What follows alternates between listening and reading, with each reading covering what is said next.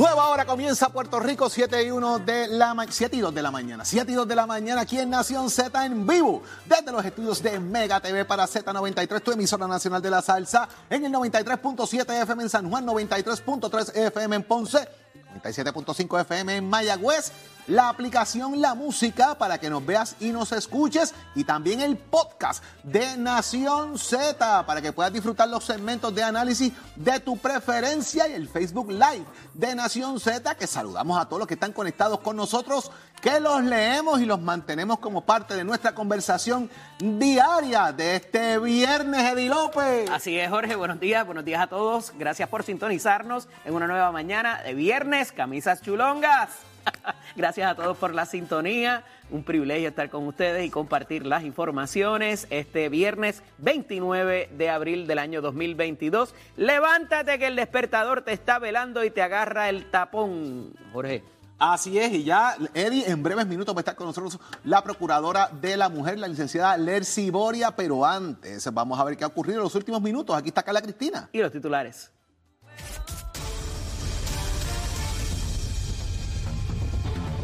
Buenos días, soy Carla Cristina informando para Nación Z. De inmediato los titulares. El panel sobre el fiscal especial independiente acogió la recomendación del Departamento de Justicia de no asignar un fiscal especial independiente sobre actuaciones de la exalcaldesa de Ponce, María Marita Meléndez Altieri. Y de otra parte, el Departamento de Recursos Naturales y Ambientales presentó ayer una demanda contra 12 individuos que ilegalmente ocupan terrenos de la Reserva de Bahía de Jobos en Salinas, esto mediante la cual buscan desalojar la zona e iniciar un proceso de reforestación. Por otro lado, el Senado aprobó ayer un proyecto que modifica favorablemente y con una aplicación retroactiva cómo se calcula el tiempo que tiene que esperar un menor procesado y sentenciado como adulto para cualificar para libertad bajo palabra. En temas internacionales, la OTAN afirmó que acogería con los brazos abiertos a Suecia y Finlandia si presentaran su candidatura a formar parte de la organización, una decisión que advirtió depende en todo caso de esos dos países.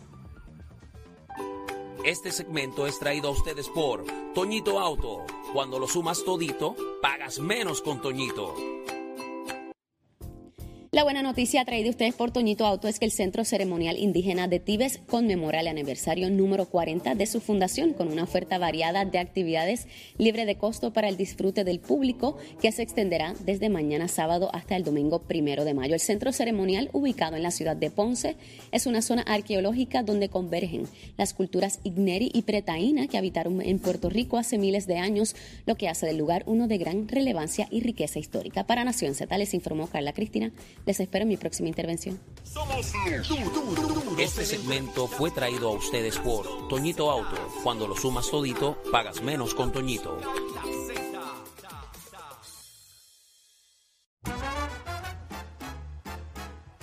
Regresamos con ustedes, mis amigos, aquí en Nación Z y ya está con nosotros la Procuradora de la Mujer, la licenciada Lercy Boria. Procuradora, muy buenos días. Buenos días, licenciada. Muy buenos días para ustedes, para Jorge y para Eddie. Un placer siempre hablar con ustedes. Qué bueno tenerla con nosotros, licenciada, nuevamente acá en Nación Z. Sexto femicidio que ocurre en el país eh, en lo que va del año. Un año se cumple de posiblemente un acto que paralizó el país.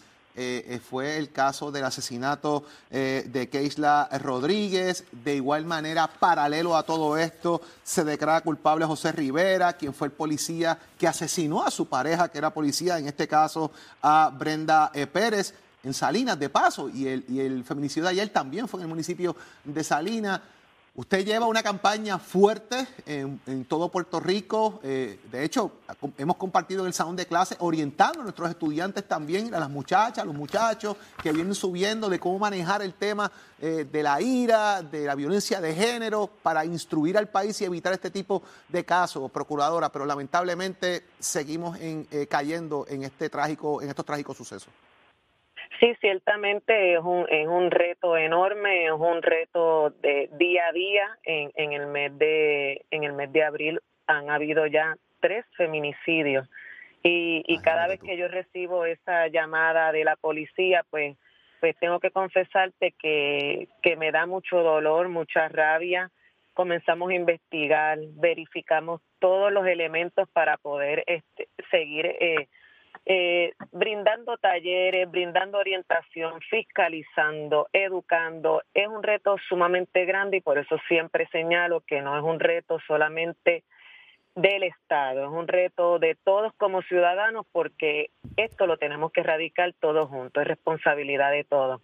Así que ciertamente eh, ya un año de la, de, de la muerte, del asesinato de, de Keisla, pues sí, eh, estamos, estamos viendo las noticias donde eh, continúan los feminicidios. Esto es un asunto generacional, esto es un asunto que, como siempre he señalado, no solamente nos basta con tener un, un sistema de justicia perfecto, robusto, o más policías en la calle, esto es un asunto de educación, de invertir en la mujer, de brindarle herramientas, de orientación y sobre todas las cosas, de que todos identifiquemos las señales de la violencia. Continuamos minimizando las señales de la violencia, continuamos entendiendo que eso que estamos viendo en las noticias a mí no me va a pasar. Y ciertamente eh, sí está pasando, sí esa persona es agresora, sí esa persona es capaz de asesinarte y la amenaza que hizo sí la está cumpliendo. Procuradora, en estos días recientes se pide que se extienda el estado de emergencia habiendo sido decretado. Eh, hemos visto durante todos estos procesos también unas denuncias contra el sistema, que ustedes tienen unas herramientas implementadas para bregar con eso también, eh, para las víctimas particularmente y parecería que todavía faltan unos recursos para, la, para el esclarecimiento, que al final del día es el mejor disuasivo para este tipo de conducta, porque tienes un precedente, tienes un marco de referencia de mira lo que te pasa si exhibes esta conducta. Eh, ¿qué, ¿Qué queda por hacer? ¿Se debe extender el estado de emergencia? ¿Ha sido efectivo esta declaración del estado de emergencia? Pues mira, ciertamente en un principio, eh, cuando se estaba evaluando eh, el, estado de emergencia, algunas voces presentaron algo que no era real. Era presentar que un estado de emergencia me iba a erradicar la violencia. Recuerdo en esos momentos que, que, que fui criticada fuertemente porque yo establecía que un estado de emergencia no va a erradicar, no va a desaparecer de la noche a la mañana como varita mágica eh, las muertes. Eso no es real. Esto es un asunto generacional, esto es un asunto sumamente profundo y solamente estamos hablando del tema del feminicidio. Nadie habla de las agresiones sexuales, del hostigamiento sexual, de las salas de lactancia, de todos los derechos que, que, que, que tenemos que, que proteger de las mujeres. Así que ¿Qué ayuda el estado de emergencia? Pues sí, tengo que reconocer que ha ayudado en el aspecto de fondos. Lo más que necesitamos cuando brindamos esos servicios, cuando la violencia no merma, necesitamos el aspecto de prevención. Lo que para muchos es abstracto, no notamos y no le hacemos mucho caso, eso precisamente es lo que salva vidas. Los trabajos que se han hecho ante el comité, eh, yo no estoy aquí para, para criticar los trabajos, yo estoy aquí para seguir trabajando en conjunto. Tenemos una unidad de propósito. Es prerrogativa del gobernador extenderlo o no, pero yo puedo hablar por la oficina de la Procuraduría. Haya comité, no haya comité, nosotros continuamos trabajando en colaboración y con independencia de todo lo que estamos haciendo día a día. Procesos adjudicativos, fiscalización, eh, investigación de casos eh, constantemente, orientación y talleres. Así que ciertamente ningún estado de emergencia va a erradicar en un año como varita mágica la violencia en contra de las mujeres y sus múltiples manifestaciones. Licenciada, de, igual manera, ¿verdad? Porque me parece importante eh, cómo, eh, cómo trabajamos directamente el tema de la integración social en esto, porque eh, parte del problema también es el silencio cuando escuchamos que ocurre algo y la contestación es, pues eso no es problema mío, yo no me voy a meter porque después yo me meto en el revolú legal y yo sé tengo que ser testigo y tengo que decir, y entonces de repente hay silencio por parte de, los vecinos, hay silencio por parte de la comunidad. De los mismos familiares. Miedo de los familiares, porque la advertencia es, mami, no digas nada, porque es que si me va a matar, O sea, e, e, esto es una situación compleja que hay que estar en el cuero de la persona para entenderla, pero eh, hay que abonar también, de alguna manera, al tema de, de, la, de, la, de involucrar el, el ámbito social y, vecinal en ayudar a, a, a, alertar sobre esto. Pues ciertamente, eh, qué bueno que traes ese tema porque eh, estos últimos años yo me he dedicado precisamente a eso. Siempre señalamos que la víctima no sale, que debió haber testificado en tiempo, que por qué no lo hizo, las razones. Las razones son múltiples, no resolvemos nada en cuanto a a seguir mirando a la víctima sobreviviente o la, o la que o la que asesina. Aquí es el aspecto de los alrededores, ese vecino, ese compañero de trabajo. Vemos estos seis casos. Estos seis casos es un ejemplo claro donde cuando se entrevista a algún familiar, algún vecino, minimizamos en primer lugar las señales de la violencia. El caso que tuvimos pasado la encañonó, qué señal más grave que es encañonarla. Y yo quiero que todas las mujeres me escuchen, los vecinos, los amigos, eh, que son testigos de víctimas de violencia. Las señales están, nadie se levanta en un día y dice, yo voy a asesinarla. Eso no existe.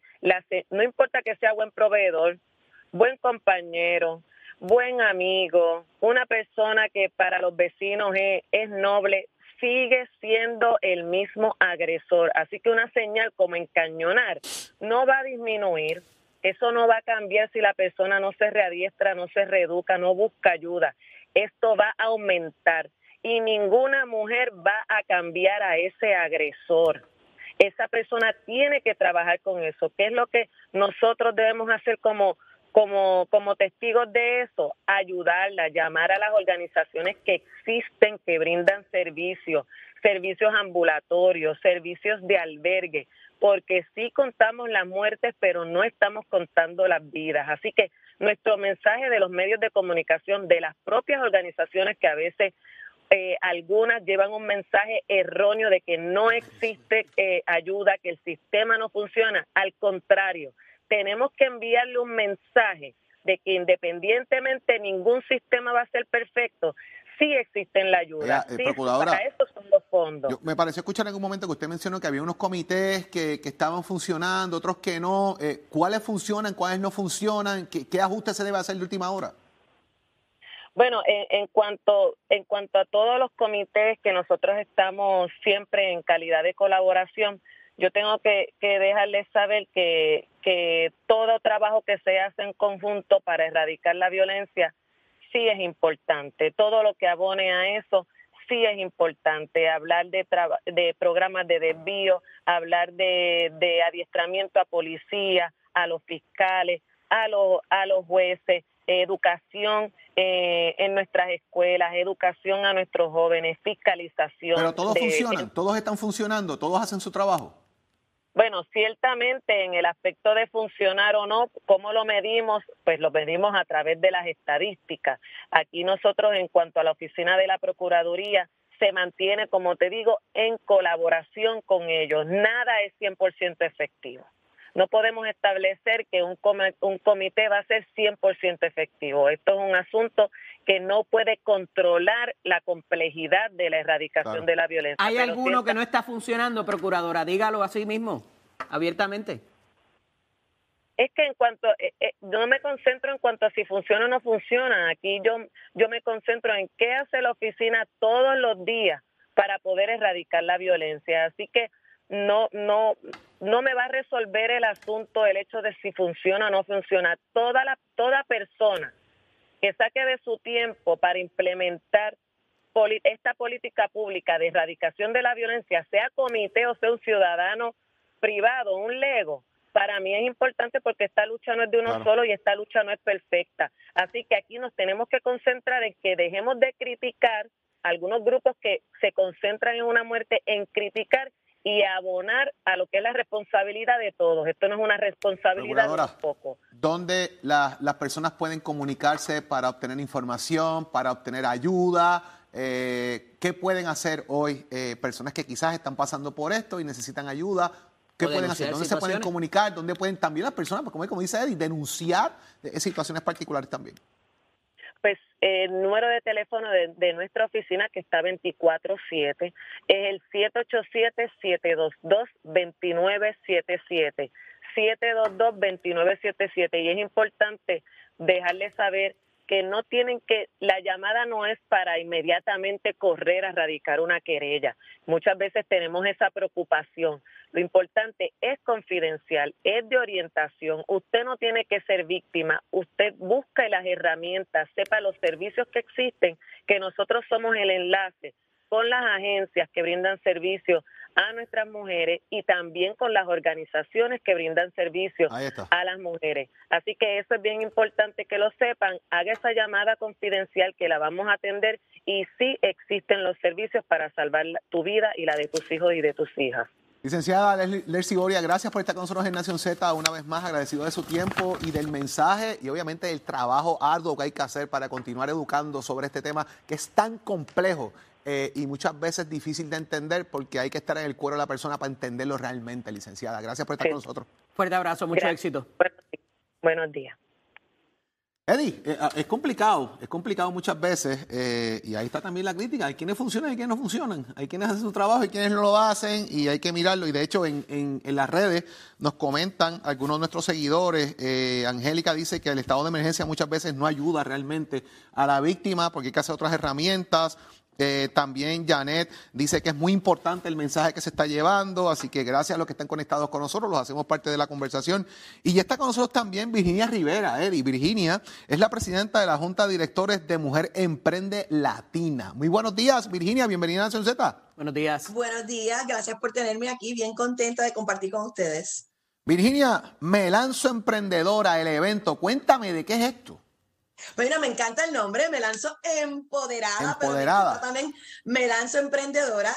Esto es un evento de todo el día, desde las 9 de la mañana hasta las 7 y media en el centro de convenciones, este miércoles 4. Es para cada mujer y mira, sabes que somos inclusivas. Así que esto es para todo el mundo que quiera crear, que le gusta soñar, que quiere emprender, que tiene una idea de negocio, que ya tiene un negocio. Y estaba escuchando a la licenciada hablando hace unos minutos y yo quisiera que supieras que una de las razones principales que puede ayudar a nuestra mujer a encontrarse en seguridad es que tenga autonomía financiera, que ella entonces pueda tener las finanzas y la autonomía para tomar decisiones autónomas. Nosotros promovemos que emprendan, que esa idea que tú tienes, que esa pasión que tú tienes, que eso que sabes hacer, lo conviertas en un negocio para que puedas comenzar tú a encontrar tu empoderamiento económico. Una mujer que tiene autonomía financiera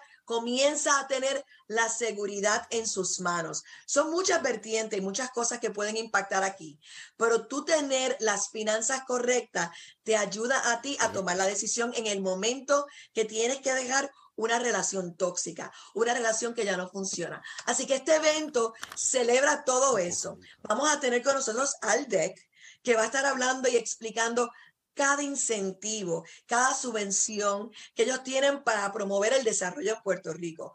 Vamos a tener también a las instituciones financieras, desde los bancos hasta las agencias que dan financiamiento como el SBA, como el EBDC. En realidad, el SBDC, hay muchas otras maneras de conseguir el financiamiento.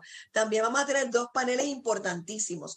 Uno de las mujeres que trabajan y emprenden dentro de su empresa como una corporativa y también la mujer que emprende y monta su empresa.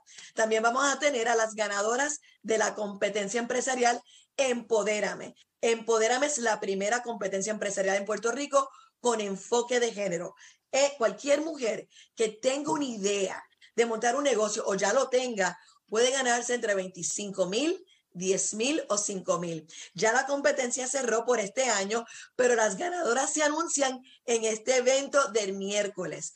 Terminamos también con un fashion show. Vamos a terminar con bazar, con expo. Durante el almuerzo, que es el lunch and learn, vamos a tener tres personas maravillosas. Una de ellas, bueno, tengo dos mujeres fabulosas, Verónica Vilés, y tengo Joana de Cristalos, pero también tenemos a un caballero que está engalanando nuestra lista, que este es el licenciado Ildefonso Sánchez, hablando del reto de la felicidad.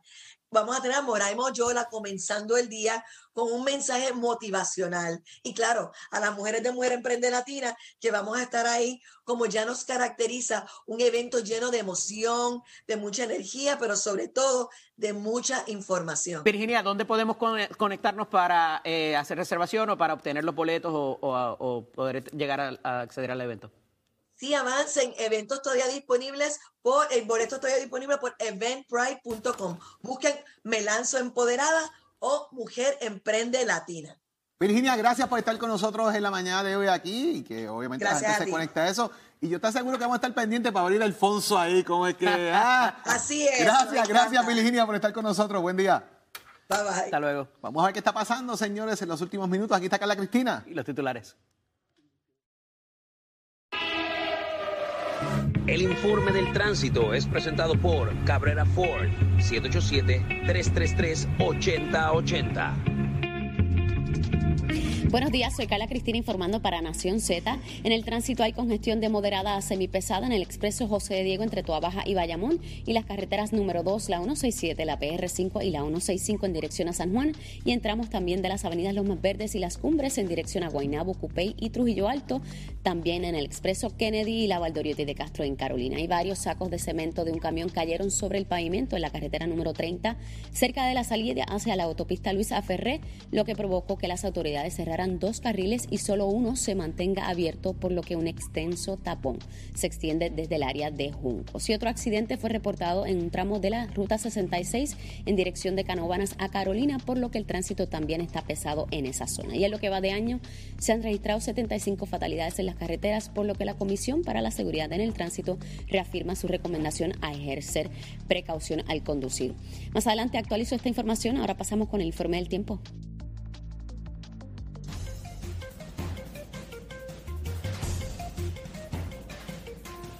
El Servicio Nacional de Meteorología nos informa que para hoy las condiciones de buen tiempo continuarán hasta tempranas horas de la tarde. Sin embargo, un incremento gradual en actividad de aguaceros se espera ya avanzada la tarde, esto mayormente sobre el área este de la isla. Los vientos están del este-noreste moviéndose a 20 millas por hora y las temperaturas estarán dentro del rango de lo normal, con medios 70 grados en zonas de la montaña y el interior y medios a alto 80 en las costas de la isla. Más adelante les hablo sobre las condiciones marítimas para Nación Z. Les informó Carla Cristina. Les espero mi próxima intervención. Nación Z presenta, presenta a, a Hernández en Somos Deporte por el Habla Música y, y, Z93. Vamos arriba a Puerto Rico, Tato Hernández en la Casa Nación Z, somos deporte por aquí por el 93.7 de la Z, 18.1 de Mega TV y esto es con el auspicio de Mestre College Óigame, ya estamos cerquitas de mayo, ya se aproxima nuestro próximo trimestre. Tenemos cursos a nivel de programas técnicos, grados asociados. Tenemos lo que es la soldadura industrial, hojalatería y pintura, mecánica racing, mecánica automotriz, mecánica marina, mecánica diésel y mecánica de motora. Date una vueltita por cualquiera de nuestros recintos, compara facilidad de equipo y coma tu la decisión de estudiar en Mestre Llama 787-238-9494, ese numerito de llamar. Continuamos con lo que estamos hablando durante estos segmentos deportivos de la gran pelea que es para este sábado, mañana sábado 30 de abril, Amanda Serrano versus Katy Taylor. Ahora vamos a hablar de Amanda Serrano, de Real Deal, 42 victorias, 30 knockouts, un empate, una pérdida. También pelea en las artes marciales mixtas, nació el 9 de octubre del 88, Carolina, Puerto Rico, se radicó en Brooklyn, allá en el área de Nueva York, peso pluma, campeona de cuatro divisiones, Óigame, tiene récord Guinness con la mejor calidad de boxeo y campeonatos mundiales con nueve títulos, premio a boxeadora de año en el 2016-2018 de la Organización Mundial de Boxeo. Óigame, empezó a los 17 años, inspiración por su hermana, como amateur 9 y 1. Óigame, rápidamente incursión en el boxeo profesional y ya saben dónde está. Y medalla live te invita para que vea quién tiene los récords, tiene la trayectoria, tiene el spotlight en el Madison Square Garden. Este próximo sábado tendré el apoyo de todo Puerto Rico. La boricua Amanda Serrano ya es leyenda y Medalla Live se unió a ella para que todo